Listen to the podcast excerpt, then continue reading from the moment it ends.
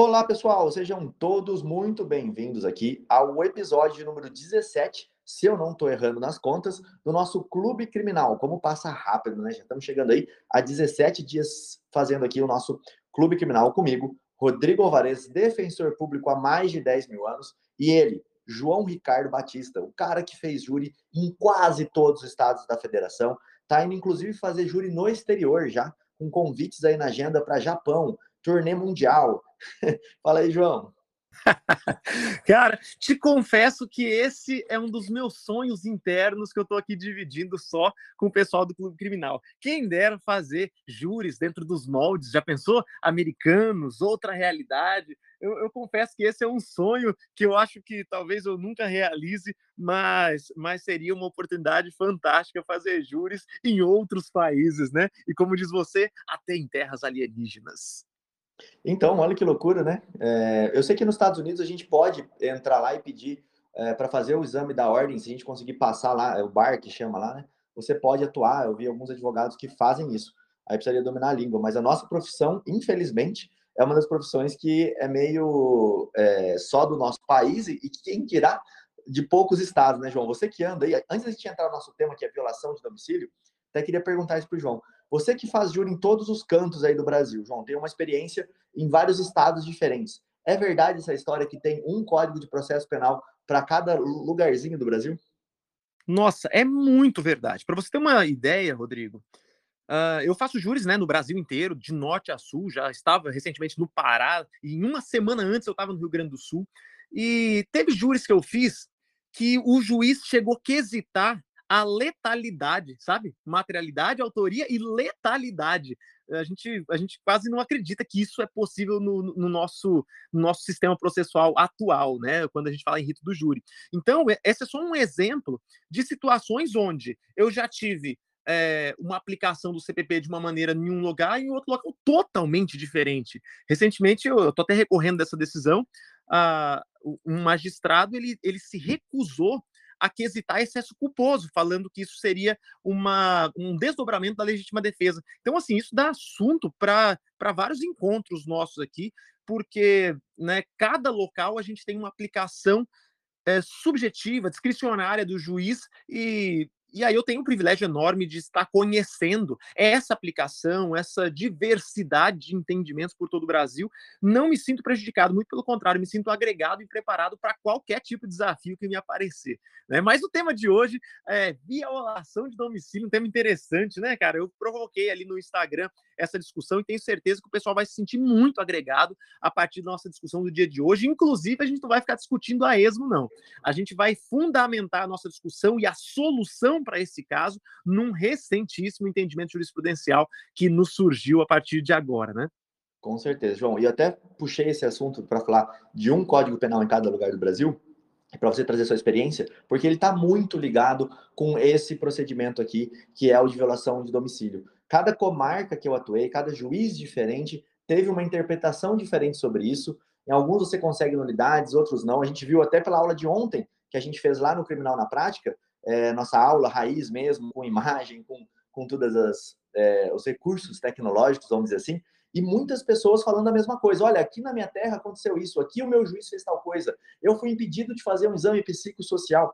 E podem ter certeza que esse tema aqui de violação de domicílio, ele vai gerar para você essa mesma coisa, tá? Você vai ter juiz que vai autorizar, que vai deixar acontecer a ilegalidade, e tem juiz que vai combater. Então, o primeiro ponto que eu queria tocar é esse é importante que tudo que a gente falar aqui, você entenda que provavelmente aí na sua comarca vai acontecer de forma diferente. E se isso acontecer de forma diferente, você não tem que olhar como uma derrota, mas sim como uma vitória. Porque quando bater lá no tribunal, se você fizer todo o caminho correto, que a gente vai falar aqui hoje, você vai conseguir ter êxito, eu não tenho dúvida disso, né, João?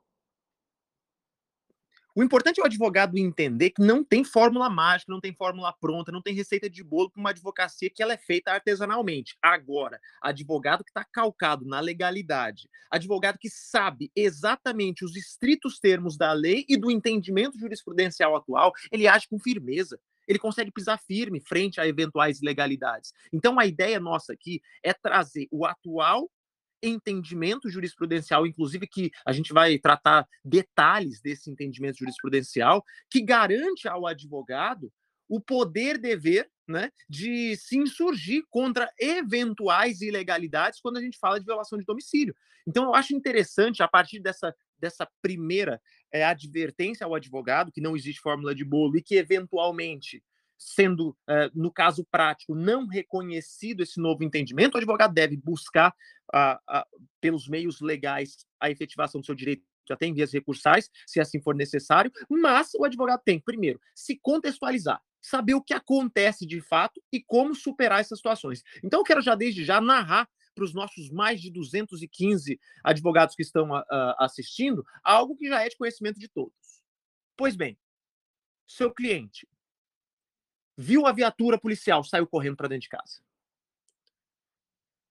Do nada, houve uma denúncia anônima e aí a equipe dos agentes de segurança pública acabam chegando no domicílio da pessoa e a pessoa ela se vê constrangida de alguma maneira ao ingresso daqueles, daqueles agentes de segurança dentro do, do, do domicílio. Ou até em situações onde invade o domicílio, e aí, com aquela invasão, a gente teria uma deflagração de um flagrante de um suposto flagrante. Encontra-se, por exemplo, entorpecentes na sua modalidade manter em depósito, e aí aquela violação acaba, entre todas as aspas, sendo legitimada pela flagrância delitiva. Pois isso é comum, isso é o que a gente vê diariamente. A gente vê de forma odio, odiornamente, a gente vê isso acontecendo na nossa realidade.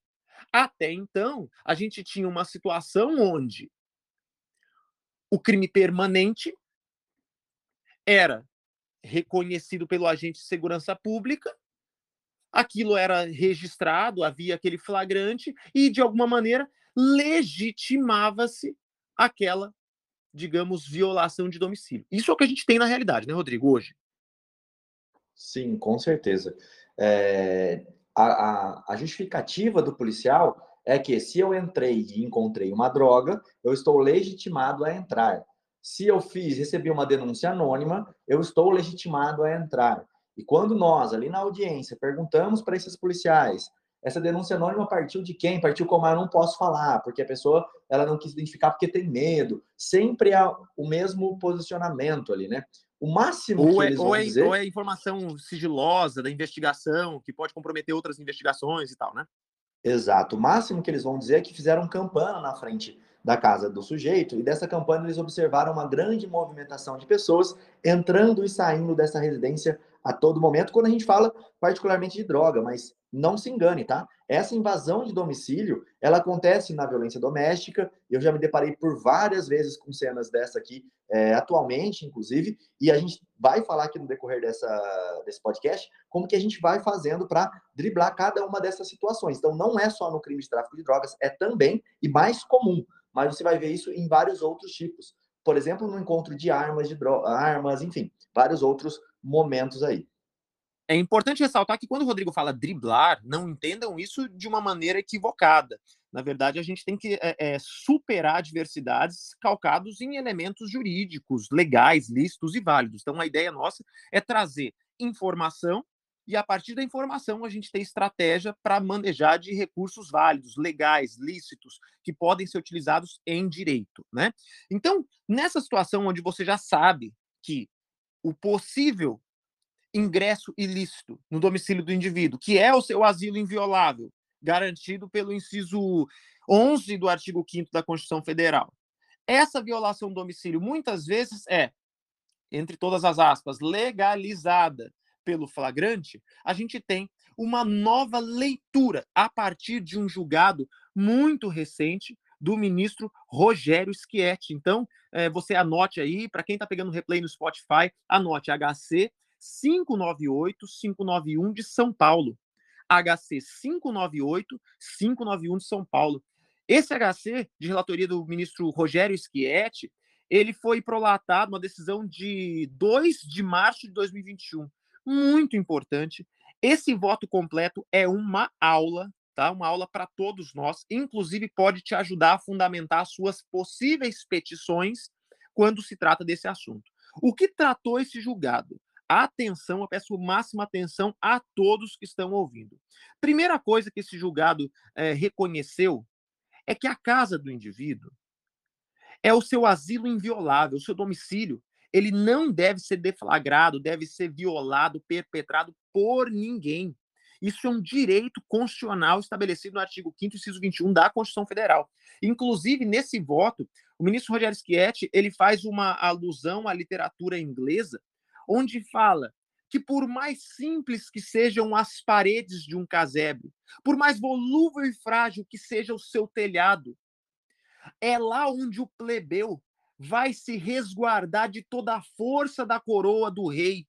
E a, e a majestade do rei não pode violar o seu domicílio, a sua individualidade. É lá onde repousa a maior soberania da pessoa, do indivíduo. Olha que interessante, Rodrigo, essa analogia né, que o próprio ministro traz no seu voto. Com certeza, João. É, e isso que você falou antes é, é, muito importante a gente pontuar, tá? O que a gente vai buscar aqui é a legalidade do ato sempre. Quando o policial ele tem que entrar dentro da casa de alguém, isso tem que ser feito. Qual que é a regra aqui? Vamos dizer assim. Você tem que pedir ao juiz para que seja concedida uma ordem, para que o juiz autorize o policial a entrar dentro da residência. Todo o resto é exceção. O problema é que no Brasil a exceção virou regra. Então, por isso que essa decisão tem tanta importância e por isso trazer essa ideia aí da realeza, vamos dizer assim, né, João? Perfeito, perfeito. E aí, assim, nesse sentido que o Rodrigo falou, é interessante a gente saber que a regra é a inviolabilidade do domicílio. Lá é o asilo inviolável do indivíduo. Agora, a gente tem situações excepcionais. Essas situações, regra geral, como o Rodrigo bem disse, devem ser a partir de uma, de uma decisão judicial que, que, que traduz uma cláusula de reserva de jurisdição do magistrado. Pois bem, nessas situações excepcionais, quais são as situações excepcionais? Em caso de prestar socorro, consentimento do ofendido e flagrante delito, tá? Então, assim, antes da gente entrar nessas três hipóteses, é importante a gente entender que para mitigar esse direito fundamental, é necessário que haja fundadas razões para que se viole um domicílio. E aí o mais interessante é que esse julgado, ele traz uma obrigatoriedade para que o contexto fático anterior à invasão faça com que o agente de segurança pública conclua que lá dentro do domicílio ocorre um flagrante. Olha que interessante. O próprio voto traz que a mera suspeita, os indícios, o tirocínio policial, nada disso é suficiente para autorizar uma violação do domicílio. Poxa, a desconfiança do agente de segurança pública não é elemento idôneo para mitigar um direito tão importante. Isso é o que diz o nosso voto. E aí é interessante é, o advogado entender que não é porque existe a flagrância de um tipo penal, tá? Vamos, vamos trazer aqui o caso mais comum, que é o, o crime permanente, que se, protrai, se no tempo. Por mais que o flagrante seja permanente, isso não autoriza por si só uma especulação investigativa a ponto de violar um domicílio e aí o, o, o, agente de segurança pública estar fadado ao tudo ou nada. Se tiver alguma flagrância de crime permanente, pronto, meu flagrante é legítimo. Se não há, cometi um crime de um crime funcional, uma, uma violação funcional aqui, uma violação de domicílio. E a prova disso que eu estou falando é o fato, inclusive o voto diz isso, é o fato que nos crimes relacionados à lei de drogas, lei 11.343 e organizações criminosas de 12.850, é possível um flagrante postergado. Olha só, a própria lei reconhecendo que há situações onde há um crime permanente, há flagrância de um tipo penal que se protrai no tempo, e mesmo assim a lei autoriza que o agente de segurança pública não deflagre o flagrante imediatamente.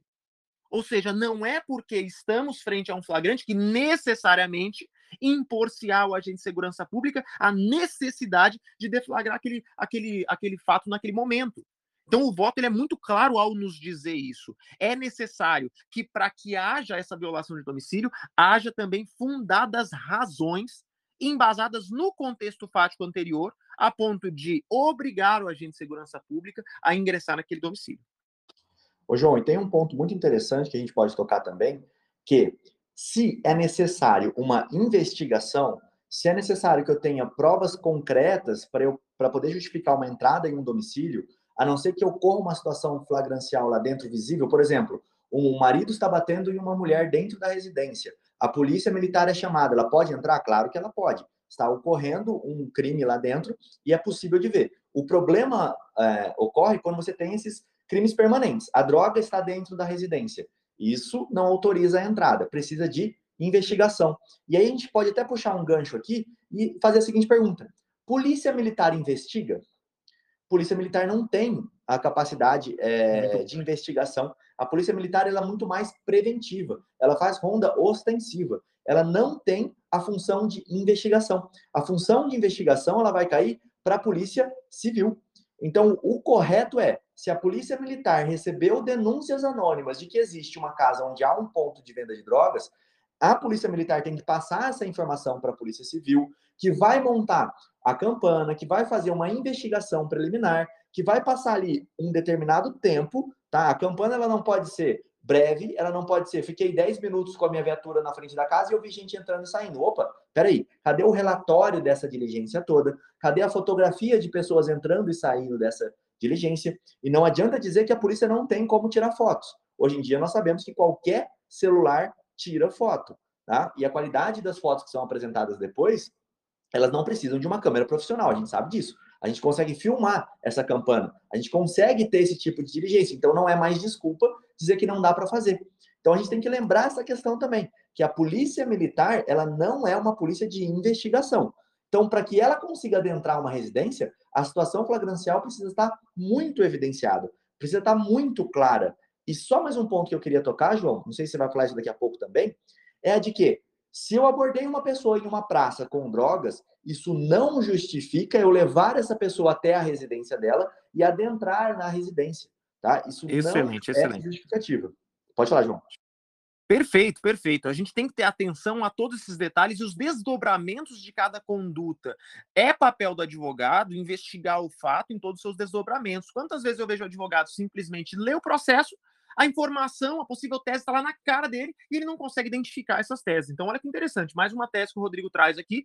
Uh, o fato do indivíduo estar portando drogas não autoriza o seu, a sua condução até a sua residência. Inclusive, a gente vai falar daqui a pouco sobre consentimento, que, que a gente tem um entendimento novo e muito aplicável à nossa advocacia criminal. Pois bem, o próprio ministro Rogério Schietti, ele dá é, uma, uma, uma orientação para o agente de segurança pública, e seria muito interessante que os agentes de segurança pública estivessem ouvindo isso também, porque nos faz todos crescermos nesse momento. A informação ela transforma, né? E olha só, o próprio ministro Rogério Schietti, ele fala que a busca pelo mandado é o caminho mais seguro.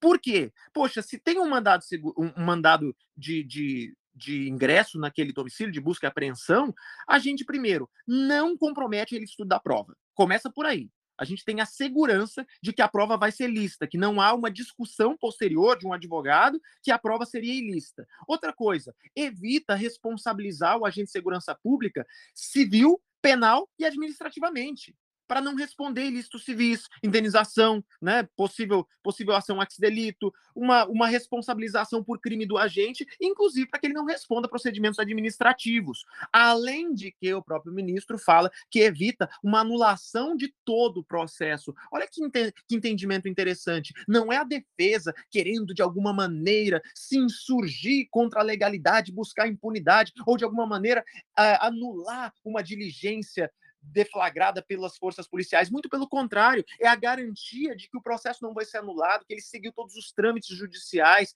que ele conseguiu, a partir de uma prova lista, levar uma condenação ao indivíduo que realmente tem a culpabilidade. Perfeito, João. É, você quer passar para a parte já de julgados, para a gente falar das consequências e o que fazer quando acontece isso? Ou você tem mais alguma pontuação? É, uh, aí, aí o que, que eu quero só antes de a gente entrar nessa parte é reconhecer o entendimento do STF, tá? A gente tem o tema 280, então anotem aí para depois vocês darem uma lida, é um tema que, que o STF deu repercussão geral na matéria, em que esse tema diz, abre aspas, a entrada forçada sem mandado só é lícita, mesmo no período noturno, quando a parada em fundadas razões devidamente justificadas a posteriori, tá? É o recurso especial 603 616 do do RO, tá? De Roraima. Então, uh, anotem isso aí para depois vocês lerem. Já temos aí tarefinha de casa, ler o julgado e ler a repercussão geral aqui, o tema 280, que mostra, inclusive, que que a entrada forçada, né, ela só é lícita se ela estiver fundada, amparada em fundadas razões que devem ser justificadas depois dessa entrada forçada.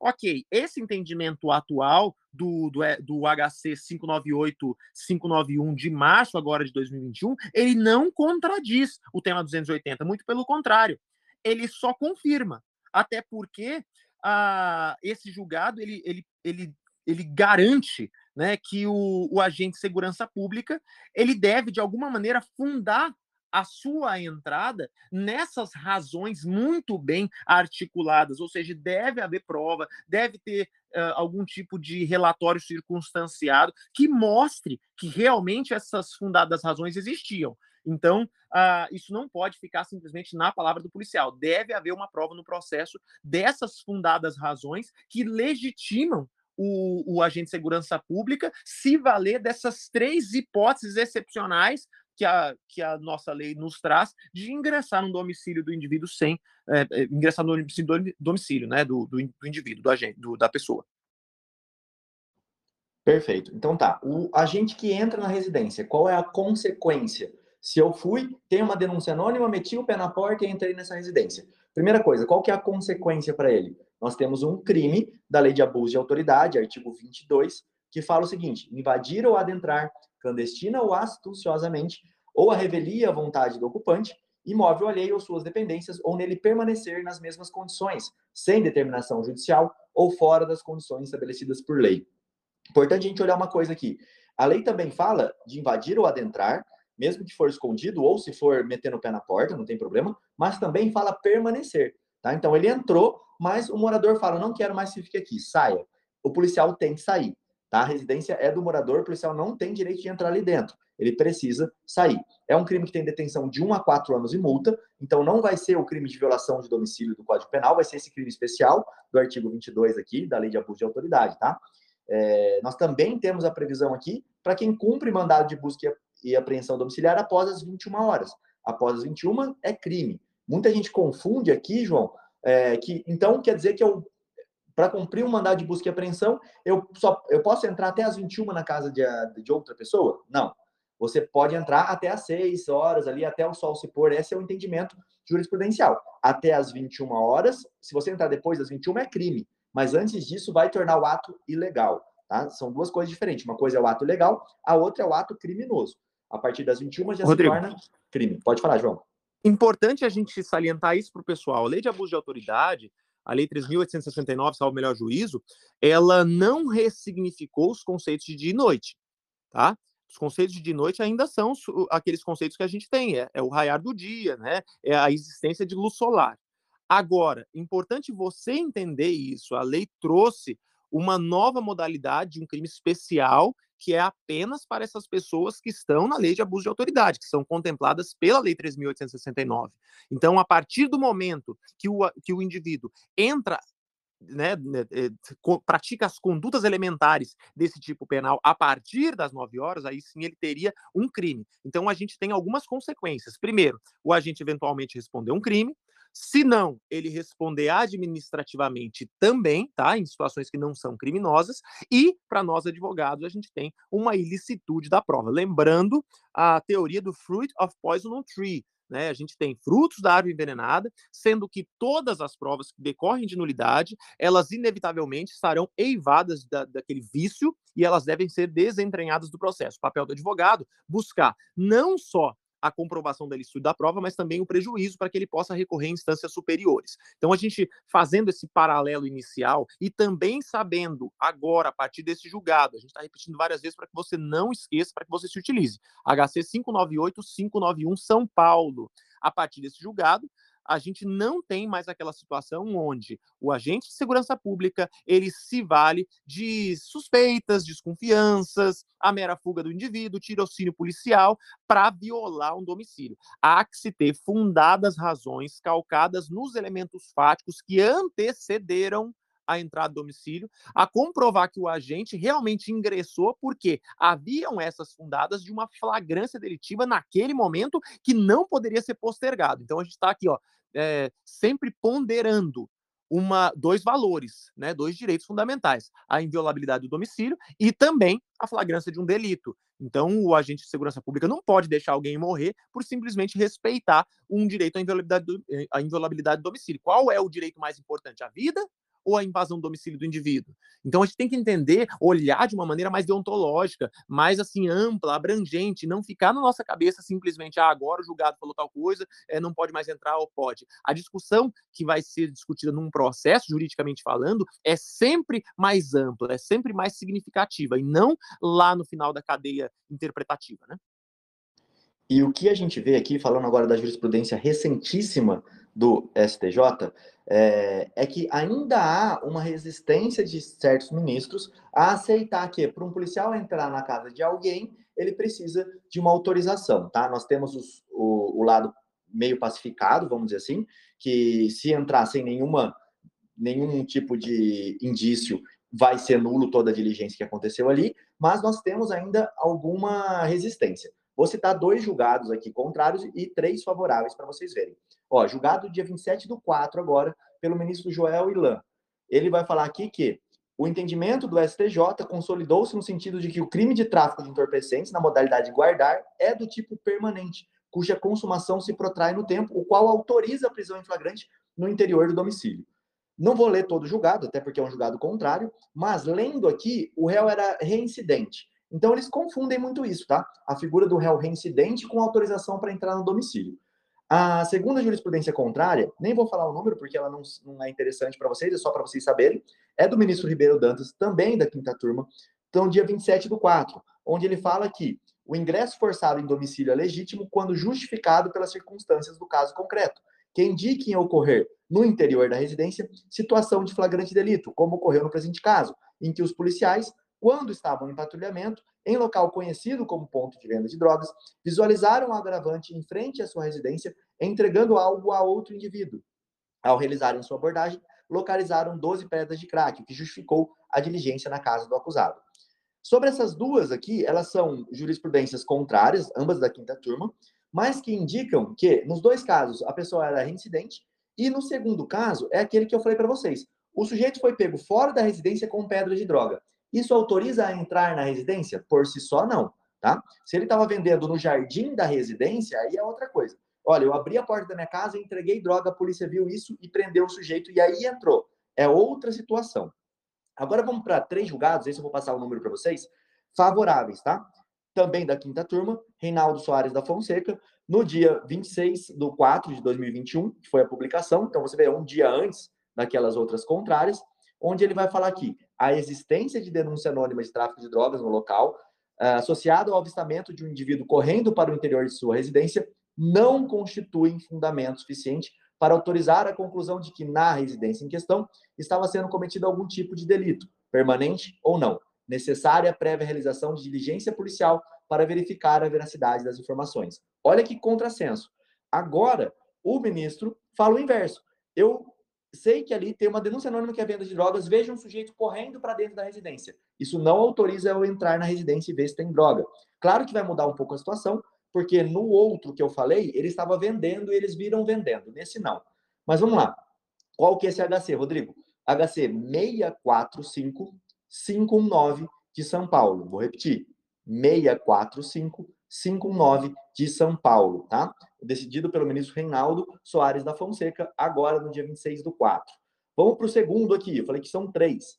O segundo é um HC do ministro Sebastião Reis Júnior, da sexta turma, e ele vai falar o seguinte, ó, no caso em comento, a ação policial não está legitimada pela existência de fundadas razões, justa causa, para entrada desautorizada no domicílio dos réus. Pode-se pode constatar que os policiais só ingressaram na residência na qual se encontravam os pacientes após denúncia de que naquela casa estavam armazenando drogas. não obstante a menção à realização de breve campana e a movimentação de pessoas na residência, não há qualquer indicação de diligências investigatórias preliminares que demonstrem elementos mais robustos. Então, nesse outro HC aqui, que eu vou falar já o número para vocês, os policiais fizeram uma breve campana, falaram que avistaram movimentação de pessoa ali na residência, mas não tinha nada mais do que isso, nada mais do que isso. Então, por conta disso, não está legitimada a entrada na residência. Essa decisão aqui é do dia 3 de 5 de 2021, do ministro Sebastião Rei Júnior, e o número desse HC é 603 045 de São Paulo.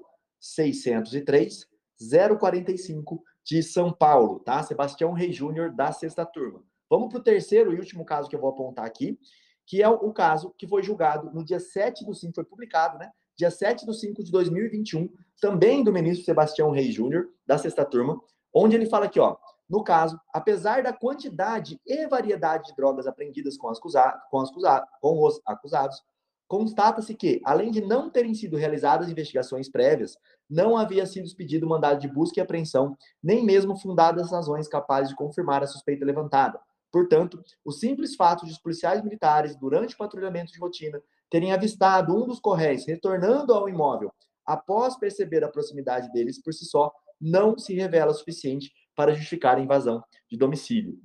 Esse HC é o 632748. Vou repetir: 632748 aqui do MS, tá? Esse é o mais recente que eu encontrei do dia 7 do 5, foi publicado aqui de 2021. Então você pode ver que ainda tem um conflito, a gente vai precisar brigar com relação a isso, e o mais importante é que você demonstre no seu HC que não houveram diligências preliminares, investigação preliminar, essa é a palavra. E eu vou puxar o último gancho para passar a palavra aqui para o João, que é, lembra, polícia militar não faz investigação preliminar, tá? Então a polícia militar dificilmente vai conseguir ter uma investigação preliminar apta a justificar a entrada dela em uma residência. Ela vai ter que comunicar isso para a Polícia Civil, para que a Polícia Civil faça a investigação, peça o mandado de busca e apreensão, e aí sim é, autorizado a entrar dentro da residência.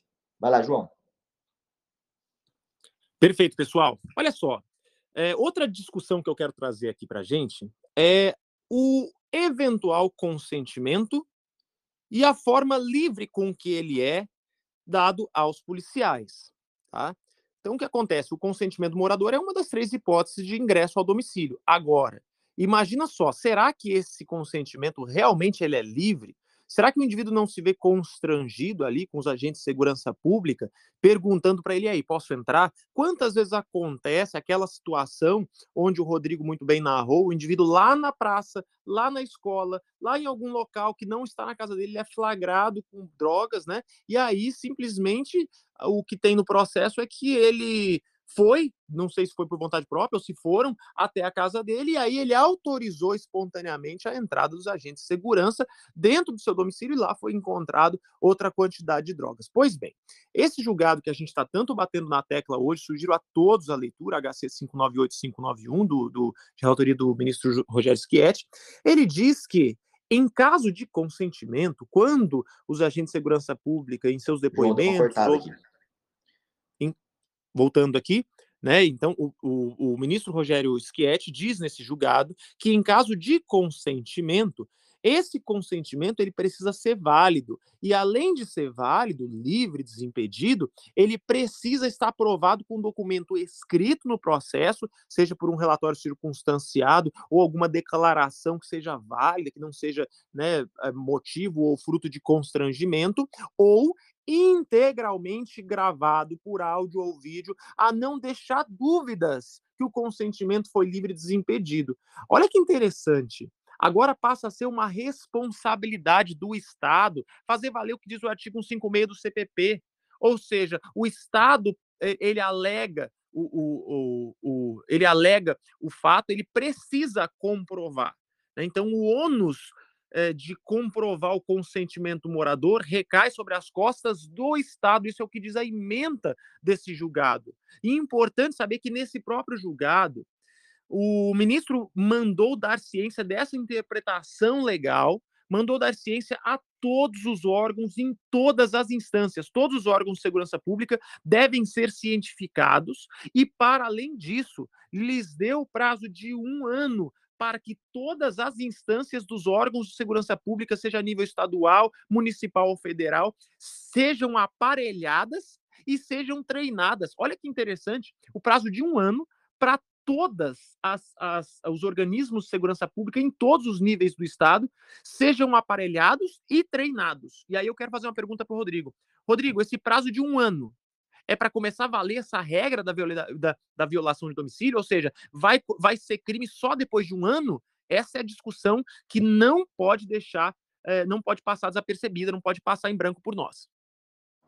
Com certeza não, João, tá? É, o ministro, na minha visão, ele nem pode dar esse prazo de um ano. Mas o que eu entendo desse, desse prazo que ele deu foi o seguinte: olha, nós não vamos punir o agente no prazo de um ano. Tá? Se você entrar numa residência, eu vou anular a prova, mas eu não vou é, punir você porque você entrar. Mas presta atenção: anular a prova sempre vai ser anulada. Esse prazo de um ano não é uma autorização para que a polícia invada domicílios por aí sem ter a autorização. Na minha visão, o ministro do STJ não tem capacidade é, e nem poder para anular o crime ali da lei de abuso de autoridade, artigo 22. Um policial que adentrou uma residência sem autorização, sem ter uma prova segura daquilo, ele está cometendo um crime e ponto. Tá? Se você quer entrar dentro de uma residência, se você precisa entrar dentro daquela residência, faça uma diligência.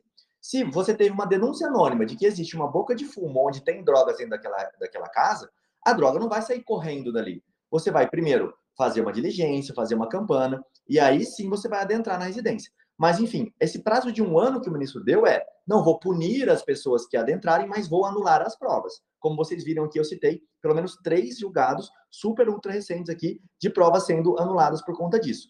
E aí eu queria chamar atenção para a cadeia de custódia, tá? Toda prova, vou até ler aqui: vestígio é todo objeto material ou bruto, visível ou latente, e aqui a gente pode usar o visível nesses casos de campana, constatado ou recolhido que se relaciona à infração penal, tá? E todos esses materiais, todo esse vestígio que é colhido de um crime, ele tem que ser documentado. Então, quando o policial fala, não, a gente fez campana, não, a gente conversou com um agente, tá, cadê a cadeia de custódia dessa tua investigação? E aí eu vou puxar de novo, é por isso que a Polícia Militar não faz investigação, porque ela não vai se preocupar com cadeia de custódia. Cadê o relatório da hora que você falou com, esse, com essa pessoa que deu esse depoimento? É, a característica dessa pessoa que desse depoimento, pelo menos uma característica inicial para saber se ela existe ou se ela não existe, quantas pessoas fizeram essa denúncia, quanto tempo foi essa campana, de que horas a que horas durou essa campanha, essa campana, quantos metros você estava daquele local, quantas pessoas saíram e adentraram do imóvel, qual era a característica de cada uma dessas pessoas que adentrou e saiu, eram homens, eram mulheres, eram baixos, eram altos, qual era a cor de pele dessas pessoas que estavam entrando e saindo dessa residência, tudo isso precisa ficar documentado para ter uma segurança da prova, tá? Ah, Rodrigo, a polícia nunca vai fazer isso. Ótimo, a gente vai anular todas as provas que a polícia fizer, enquanto ela não fizer uma cadeia de prova decente, enquanto ela não fizer uma investigação decente. A lei precisa disso. Isso não quer dizer que você está amparando alguém que cometeu um crime, pelo contrário. Nós estamos querendo que o processo seja regular ao ponto de não ter como a defesa contestar, de não ter o que falar daquela diligência. Imagina uma diligência com uma campana muito bem documentada, muito bem fotografada, muito bem filmada, uma campana que houve uma investigação por trás. Não tem como você falar nada. O que não pode é, lá no morador da favela, eu meto o pé na porta e entro. Lá no condomínio de luxo, como a gente viu aí nas operações da Lava Jato, eu preciso de 15 mandados diferentes para eu poder entrar dentro de um condomínio. Isso que não pode acontecer, essa é a diferença, né? Perfeito. E outra coisa, é, voltando ao fato da, do prazo estabelecido pelo, pelo ministro Rogério Schietti, fazendo uma leitura literal do que prevê esse julgado, a, o prazo de um ano não é para que se reconheça o crime ou não.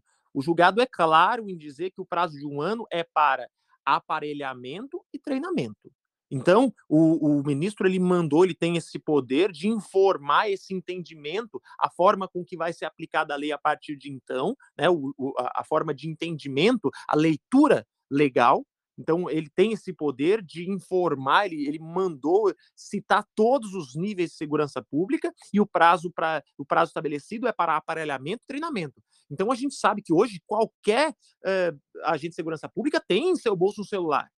E por que não aparelhar as forças de segurança? Tem dinheiro para comprar um fuzil, comprar uma pistola, comprar viatura, mas não tem como registrar? Registrar o consentimento da pessoa? Gravar? Né? Então, assim, não acho, não acho é, excessiva o entendimento, que manda, de alguma maneira, registrar esse consentimento. Não acho excessivo também ele atribuir ao Estado, que tem todo o seu poderio, todo o aparelhamento, o aparato policial para fazer registros de um consentimento. Nada mais justo que isso, registrar um consentimento válido, registrar a integralidade desse consentimento, ou seja, é necessário áudio e vídeo na sua integralidade, a ponto de não deixar dúvidas. Eu acho que esse é o mínimo quando a gente fala de violação de um domicílio que é o asilo inviolável, pelo menos assim deveria ser, né? Então eu acho muito interessante. A gente vai abrir a palavra agora para os colegas que estão aqui participando, mas desde já saibamos, nós temos o prazo de um ano. Esse prazo de um ano é, uma, é atribuído às forças de segurança pública, não a nós, tá? Para que eles se aparelhem, para que eles se treinem, para que eles façam essa informação ser de notório conhecimento de todos os agentes de segurança pública, e se assim não for, isso não é uma culpa nossa como advogados, muito menos dos nossos clientes, que a eles não recai o ônus de, de exercer, né, de, de, de, de restringir, de, de, restringir não, acho que a palavra está errada, é de controlar uma atitude que é de escolha, que é de discricionariedade do agente de segurança pública. Bom, já puxei aqui o doutor Fernando, enquanto ele se prepara para falar aí, eu quero fazer só mais duas pontuações aqui importantes, tá? Nós vamos começar agora o nosso papo de café, aquele papo depois do almoço, onde você pega seu cafezinho, a gente bate é, uma conversa ali. E para todo mundo que está aqui, hoje também recorde de audiência, muito obrigado a vocês que estão por aqui. E a gente sempre pede, tá, para vocês compartilharem, se puderem, tira um print, compartilha a marca, porque vocês é que estão fazendo o sucesso. A gente não ia fazer todos os dias o podcast, a gente está fazendo todo dia por causa da audiência de vocês, tá? Obrigado mesmo. Só lembrando duas coisas, tá? Primeiro, não é só tráfico de drogas. Qualquer crime precisa da autorização do morador para entrar.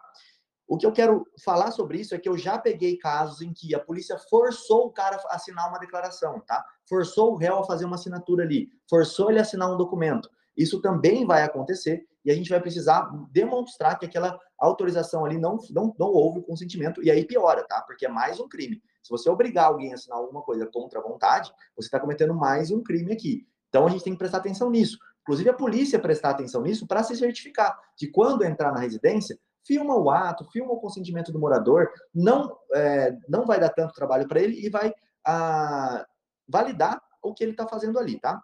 E vamos lembrar o seguinte, vou contar só rapidinho um caso para vocês enquanto o doutor Fernando se prepara. Na violência doméstica, eu tenho um caso que eu estou atuando em que teria acontecido uma festa, o sujeito teria batido na esposa.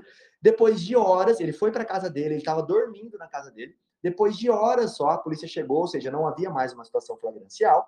É, e depois dessas horas, a mulher dele falou: olha, ele tem arma dentro de casa. A polícia então meteu o pé na porta, entrou, já no período noturno, acordou o cara lá dentro da casa dele e começou a fazer uma devassa na casa, procurando a tal da arma. E eles encontraram uma munição, o que não era a arma falada por ela, dentro da residência. Então vamos lá, primeiro ponto. É, não tinha uma segurança de que ele realmente tinha alguma arma ali dentro para autorizar essa entrada na residência. Já não era um horário favorável para eles fazerem isso. O sujeito não estava em flagrante, apesar de ter sido preso em flagrante por conta da violência doméstica. E essa arma, no final das contas, não foi encontrada. Ou seja, não havia o que ela falou. Ah, mas eles encontraram droga, por exemplo, na casa dele. Não foi o caso, mas vamos supor que eles tivessem encontrado droga. Opa, a denúncia anônima nem foi de droga. Eles nem poderiam estar buscando essa droga lá dentro da casa, tá? Então a gente tem que colocar esses pontos. Doutor Fernando, pode falar. Hum, boa tarde a todos. É... Primeiramente, elogio, meus elogios aqui, porque tudo isso que está acontecendo, essa oportunidade que nós advogados estamos tendo, de vocês, Rodrigo Alves, João Ricardo e Fabiano Lopes, isso aqui está é, sendo magnífico para nossa vida aqui jurídica. Agradecer em especial ao doutor João Ricardo, que ontem me atendeu prontamente, quase 11h30 da noite, sobre um crime de tentativa de homicídio, questão de desmembramento e cisão do processo. Muito obrigado, doutor João Ricardo. Foi, a dica foi perfeita. Estou seguindo os passos pelo doutor. É, semana passada, é, eu tive um, um caso é, assim, idêntico ao, ao, que vocês estão falando, só que pairou uma dúvida. É, os policiais militares, mediante denúncias anônimas, então não tinha uma investigação prévia, nem pretérita, nada, é, dois réus é, absolutamente primários. Eles, eles tinham uma denúncia anônima de que os dois irmãos estavam vendendo drogas. E um dos policiais, ele é, bateu na palmas da, uh, na residência, né? E um dos corréus saiu. E quando ele saiu, o policial falou que, que iria entrar para averiguar uma denúncia anônima. E aí ele perguntou: o senhor tem autorização judicial para entrar aqui? Ele disse que não, mas eu vou entrar do mesmo jeito. E foi empurrando o meu cliente para dentro da casa. O meu cliente simplesmente o empurrou para fora da casa, jogou ele no chão e empreendeu fuga pela via pública e adentrou no matagal. Essa situação do meu cliente ter corrido para fora da residência, poli o policial que foi jogado ao solo levantou e foi atrás dele junto com outro colega. Enquanto isso, os demais policiais que estavam na outra viatura desembarcaram, adentraram ao domicílio sem que ninguém permitisse. Lá dentro foi encontrado um entorpecente e eles prenderam o irmão dele que estava dentro do imóvel. E ele não foi preso, mas o irmão acabou sendo preso em flagrante. Doutor, Justifica essa entrada? Perfeito. É, muito embora aqui nós não consigamos discutir casos práticos por conta das suas peculiaridades, a explicação do doutor foi muito elucidativa. Inclusive, eu quero pontuar jurisprudencialmente esse fato, tá? Então, isso é aplicável para todos os, os colegas que estão nos ouvindo aqui. É, anotem aí RHC 89853, tá?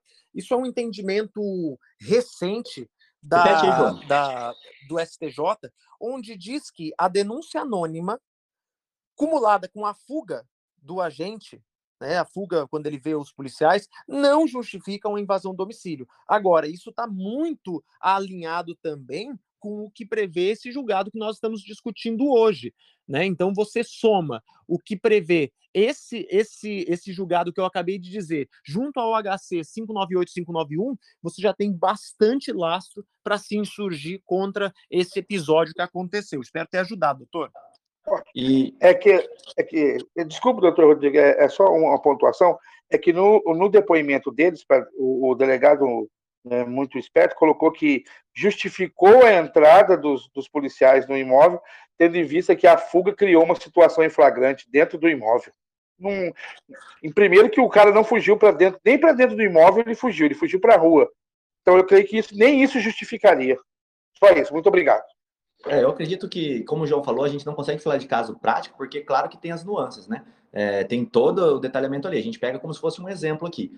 Mas nesse exemplo, é, o HC que eu citei hoje, ele fala o, o pior, pior do que o caso do que o está na onça. A existência de denúncia anônima de tráfico no local, associado ao avistamento de um indivíduo correndo para o interior da residência, não constitui fundamento suficiente para autorizar a conclusão de que na residência estava sendo cometido algum tipo de delito. Esse HC, foi o que eu citei hoje, ele é o 645519.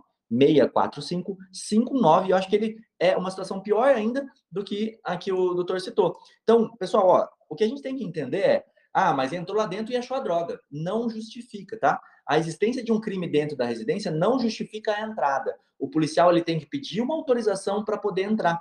Essa é a regra. Então não é porque localizou que justifica. Esse é o primeiro ponto. Então, se ele colocou isso, doutor, pega esse HC aqui, entra com habeas corpus mostrando, porque a situação é muito similar, tá? Agora, o fato de ele empurrar Perfeito. o policial, o policial cair no chão, isso é uma outra apuração. Tá? Vai, vai ver se ocorreu um outro delito, não está relacionado ao tráfico de drogas e não autoriza a entrada na residência.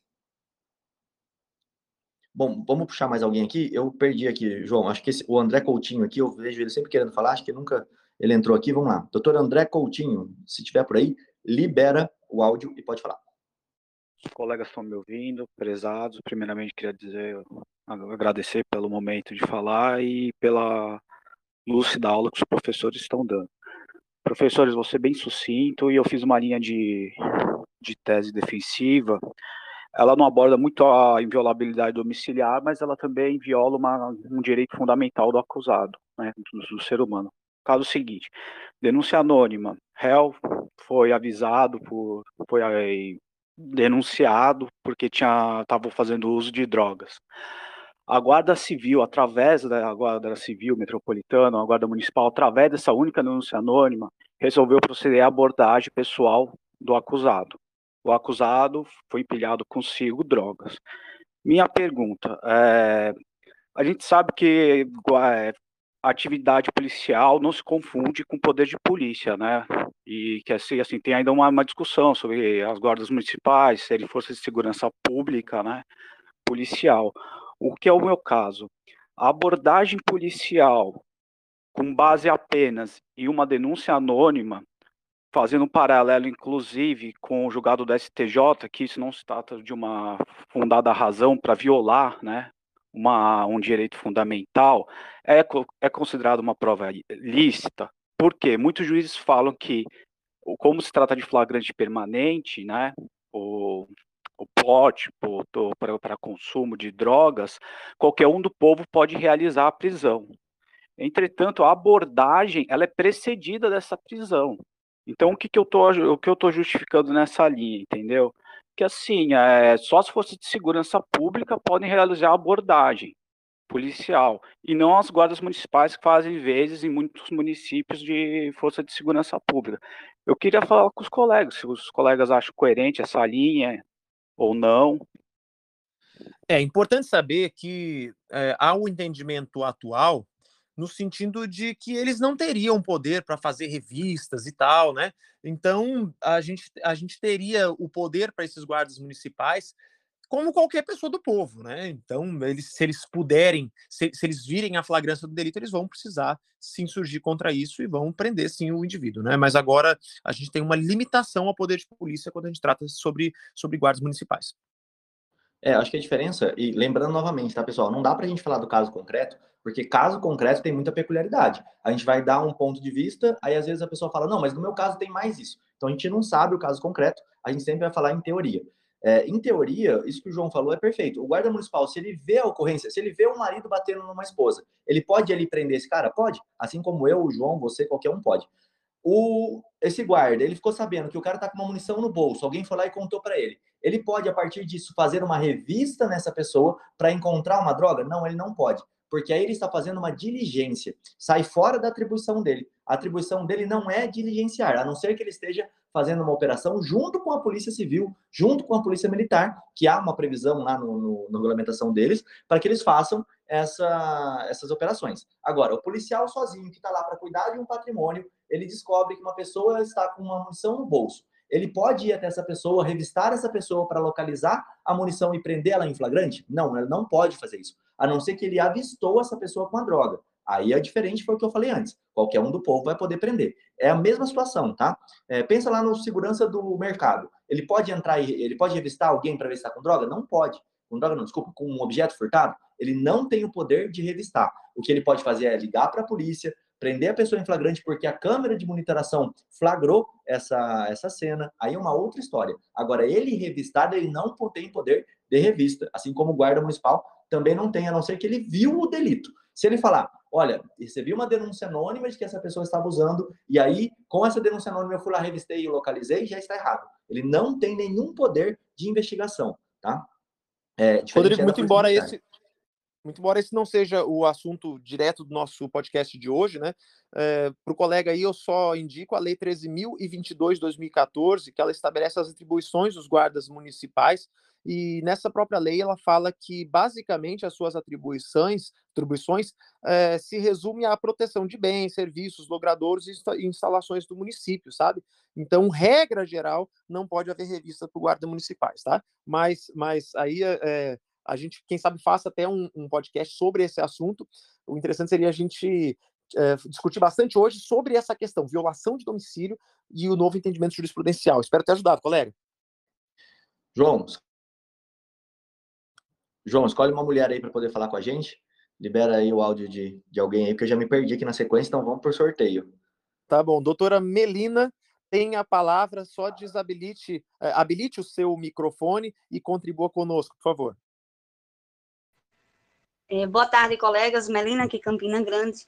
É, eu não sei se é a prática dos colegas, mas aqui na Paraíba estão fazendo muito o seguinte: colocam o preso na, na, na viatura a pretexto de buscarem documentos na casa deles, né? Muitas vezes não tem ninguém em casa, e eles perguntam, olha, onde é que está esse documento? Aí o preso, né, gentilmente diz, olha, está em tal canto, tal lugar, e eles entram e, claro, sempre encontram alguma coisa lá dentro. Neste caso, como a defesa pode agir para demonstrar que isso aconteceu, sem prejudicar é, o cliente em si? Eu acho que precisa, primeiro, é, de um depoimento de testemunha. Segundo, o João, menina, é, você acha que é aluna lá da Deep Web Criminal, né? O João e o Fabiano ensinam isso muito bem.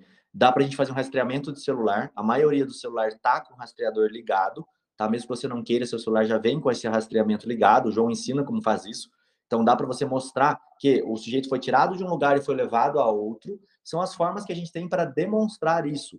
Quando o policial mente, não estou dizendo que isso é uma regra, não estou dizendo que isso acontece sempre. Mas quando o policial mente, é, a gente tem que demonstrar através da própria fala dele, através das próprias perguntas. A gente falou muito isso ontem na aula que a gente estava tratando sobre crimes sexuais, é, da, do criminal na prática lá, e eu vou trazer um pouquinho para hoje. Quando você vai interrogar esse policial, o importante é você dar pano para manga, você dar corda para ele. Porque normalmente ele vai muito tempo depois, quando ele for ouvido, e aí ele vai ler a ocorrência, ele não vai lembrar de, de fatos específicos. E você vai perguntando para ele vários fatos é, que estão ao redor, são circunstanciais ali, aquela apreensão toda. Olha, quantas pessoas estavam na viatura, quem foi que desceu, quem foi o primeiro a bater a palma lá na, é, na porta, vocês entraram por arrombamento, qual era o tamanho do muro da casa, qual era o cor do, do, do já que você lembra tanto, qual era a cor do, do, do, muro, claro que você não vai falar, já que você lembra tanto, né, que é meio desafiador. E você vai demonstrando que há incongruências na fala. Infelizmente, a gente vai precisar de alguém demonstrando, tá? Falando, olha, foi assim que aconteceu, eu, eu vi, é, eles chegaram com um cara já preso. Inclusive, no reconhecimento fotográfico, que é outro tema que a gente pode explorar aqui no podcast, isso acontece muito. Coloca esse sujeito dentro da viatura, leva para a vítima reconhecer, a vítima olha e fala: não, realmente é esse. Pronto, acabou o reconhecimento. Não dá mais para ela ter nenhum tipo de reconhecimento, porque já foi mostrado um sujeito dentro de uma viatura como se fosse o suposto autor do crime ali. Eu acho que é mais ou menos por essa linha. Não sei se o João concorda. Não, perfeito, claro. E a gente tem que, eh, tem que pensar agora que, segundo esse novo entendimento desse, desse HC 598-591, ah, o ônus agora de provar consentimento, ele repousa sobre, sobre o Estado, né? Então a gente basicamente teria que evidenciar eventuais contradições no próprio depoimento do depoente, seja ele quem for, para mostrar que não houve esse consentimento, né? E que também uh, levantar outros indícios dentro da própria situação fática que mostra que o indivíduo não foi conduzido diretamente para a delegacia, como deveria ser em um plano deontológico do dever ser. Perfeito, João. Eu só lembro. Deu uma cortadinha no Rodrigo aqui. É, saiu meu áudio. O artigo 22, lá da Lei de Abuso de Autoridade, para que ele seja configurado, o Estado precisa provar que o policial não teve o consentimento, porque o Estado está acusando o policial de um crime, se esse crime for apurado. Agora, o policial provar que entrou é, como prova no processo do réu são coisas diferentes. Uma coisa, o policial está sendo acusado de um crime, e aí quem precisa provar que o crime ocorreu é o Estado. Outra coisa é, o réu está dizendo que o policial não entrou da forma correta. Quem tem que provar a legitimidade daquele ato, em tese, é o policial. Lembrando que tudo que a gente puder fazer para contrariar a versão do réu, do policial ali, vai ser melhor, porque às vezes eles vão estar em dois, três, quatro, então um vai ser testemunha do outro. Então a gente tem que é, levar os contornos desse processo. Em tese, no mundo perfeito, precisa de uma autorização por escrito da pessoa que ele está entrando, ou por vídeo. Mas nem sempre isso vai acontecer, né? A gente sabe que cada juiz vai ter uma decisão diferente. Perfeito. Vamos para a nossa última participação feminina. Doutora Elisete tem a palavra. Bom, é, boa tarde, né? Já. Obrigada pela oportunidade. É, a minha pergunta é o seguinte: no caso de os policiais alegarem que houve uma investigação prévia, é, baseando a, a, invasão no domicílio nessa investigação prévia em denúncias anônimas. Porém, eles não relatarem, não trouxerem aos autos é, provas concretas dessa investigação, isso também acarreta a ilegalidade dessa invasão de domicílio que eles fizeram? Eu, eu não entendi o finalzinho, desculpa, cortou aqui para mim. se essa falta de, de, documentação, falta de comprovação dessa investigação prévia, que eles alegam ter feito, mas não consta nada nos autos, eles falaram que juntariam um relatório dessa investigação. Porém, nada foi juntado. Então, se tiver, na falta desse, desse relatório, dessa investigação, é, torna-se que a invasão foi somente com, em base nas denúncias anônimas. Isso torna ilegal a, a entrada deles no domicílio, não torna? Sim, Doutor, perfeito. É, é, regra geral, o que a gente tem que entender aqui? A gente está discutindo sobre a, a, licitude ou não da violação do domicílio, e não necessariamente do flagrante a posteriori. A gente sabe que a nulidade do flagrante é consequência da violação do domicílio, que seria, além de uma nulidade, um crime, tá? Então, eh, nas hipóteses abrangidas pela Lei 3.869. Então, acho que a gente tem que ficar atento, não é, não é somente na existência ou não dessa investigação pretérita. A gente tem que ficar atento ao que, ao que o julgado diz, que é a existência de fundadas razões. Uma investigação pretérita, ela é uma forma objetiva de se comprovar essas fundadas razões. Então, acho que o mais interessante de tudo não seria por si só verificar a existência de uma investigação que antecedeu a violação do domicílio, mas sim se essa investigação é suficiente a proporcionar ao agente de segurança pública essas fundadas razões que lhe permitam mitigar um direito fundamental. Sim, João, e só complementando, eu acho que esse pedido que ela fez é muito bacana, porque olha, você fez uma investigação, então cadê o relatório? Que foi aquilo que eu comentei antes, cadê a cadeia de custódia? O policial fala, vou juntar. Aí ele não junta. Ou ele vai juntar um relatório, vamos dizer, numa, numa Venezuela da vida, que ele fez depois, que foi feito a posteriori. Se você, advogado, conseguiu pegar esse caso do começo, fez uma investigação defensiva, foi lá, conseguiu capturar imagens do local onde mostra que não teve nenhuma viatura parada ali perto, Olha o problema que o policial vai arrumar se ele inventar. Então, eu duvido muito que a polícia vai começar a inventar a torta direita. Se não tem, eles não vão juntar. Se eles não juntaram, não legitima a entrada deles. Então, é uma forma de não legitimação também da entrada desses policiais. E aí, o último ponto que eu queria tocar é: se o policial fez uma campana por horas e horas, se o policial estava vendo movimentação de pessoa entrando e saindo, se não havia nenhum risco daquela droga sumir da residência, por que, que esses policiais não pediram ao, ao juiz uma autorização, já que eles estão vendo que ali possivelmente cometeu um crime, para adentrar na residência? Então, a própria existência de uma investigação pretérita, uma investigação anterior, acaba anulando a possibilidade de você meter o pé na porta e entrar numa residência. Porque o flagrante que eu posso entrar na residência é aquele que vai se acabar é aquele que eu estou entrando para evitar que ele continue, que aconteça algo pior. E não para descobrir uma droga que está ali dentro e provavelmente não vai ser movida de lugar. A diferença é, estamos fazendo uma campana, se recebemos denúncia anônima de que a droga vai ser movida. Se recebemos uma denúncia anônima de que a, a droga ela vai ser queimada, eu vou perder aquela prova que está tendo ali. Então, eu vou perder o meu minha situação de flagrante. Porque já que ele é um flagrante permanente, o que, que importa eu prender ele hoje, amanhã ou depois? Nada. Então, quando justificar que eu tive uma investigação prévia, eu sei que ele dentro tem droga, já recebi denúncia anônima, já é um ponto conhecido de tráfico de drogas, por que, eu não tenho tempo, então, de pedir ao juiz essa autorização? É essa que eu acho que é a grande questão que a gente pode trabalhar durante o processo ali. Excelente, excelente. Eu acho que o nosso papo no dia de hoje, nesse episódio do Clube Criminal, foi extremamente agregador. Se você também sentiu que você se sentiu agregado, sentiu é, de alguma maneira melhor do que quando você entrou, quero convocar a todos que vocês chamem os colegas para amanhã, que vocês publiquem nas suas redes sociais para que a gente faça desse momento do almoço, todo dia, ao meio-dia, um momento ímpar de crescimento para que você participe de forma real, interagindo conosco, assim como você tem visto os colegas é, tendo poder de fala, interação, e a gente faça desse momento um momento muito especial na advocacia criminal brasileira. Agradeço a todos que estiveram presentes no episódio de hoje. Estamos passando aqui de uma hora, a gente tem um compromisso de não passar de uma hora, e amanhã nós temos novamente um encontro ao meio-dia, horário de Brasília, todos os dias, segunda a sexta, o seu encontro marcado aqui com o pessoal do Criminal na Prática, Rodrigo Alvarez, defensor público há mais de 10 mil anos, e eu, João Ricardo Batista, esse advogado, esse peregrino dos júris no cenário brasileiro. Show de bola. Primeira coisa Opa, última coisa que eu quero, eu vou soltar aqui um HC para todo mundo que tá indo embora. Eu adoro quem foi embora antes, perde o último HCzinho que eu vou soltar aqui. É, mas antes de eu soltar esse HC, eu vou pedir para o pessoal levantar a mão aí. Aperta para levantar a mão que eu quero tirar o meu print também. Isso, maravilha. E aí vai no sorteio quem que vai aparecer hoje lá, tá? Já tirei o print aqui. É, de vocês, quem quiser tirar o print também, levanta a mão aí para ficar mais para cima e tira seu próprio print. É, o HC que eu comentei, só o colega tinha perguntado aquela questão da guarda municipal fazer abordagem no réu.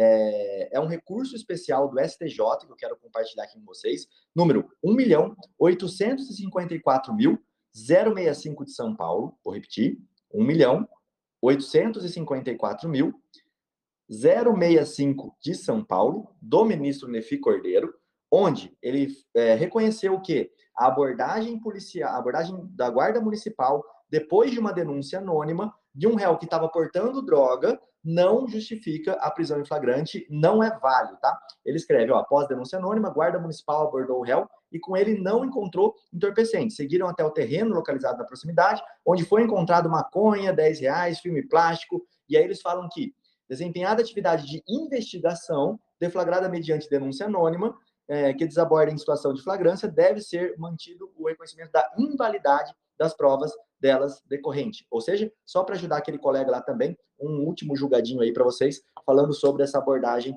da guarda municipal, que não pode ser feita, não pode fazer investigação, tá?